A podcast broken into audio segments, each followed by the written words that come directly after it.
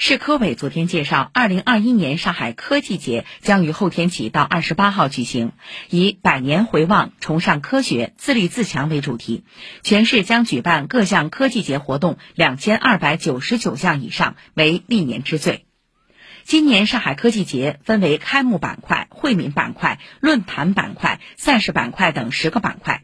在开幕板块，后天上午将举行科学红毯秀。另外，今年外资研发机构也将首次在科技节期间对公众开放。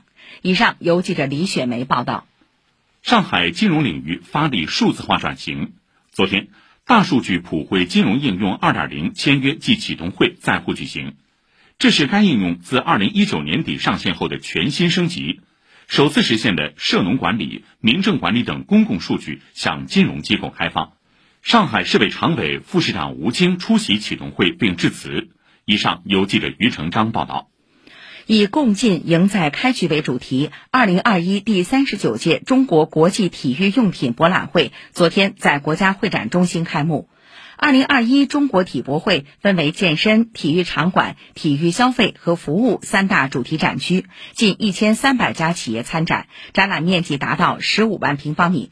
预计展会期间将吸引十多万人次的到场观众。国家体育总局副局长李颖川、副市长陈群出席开馆仪式。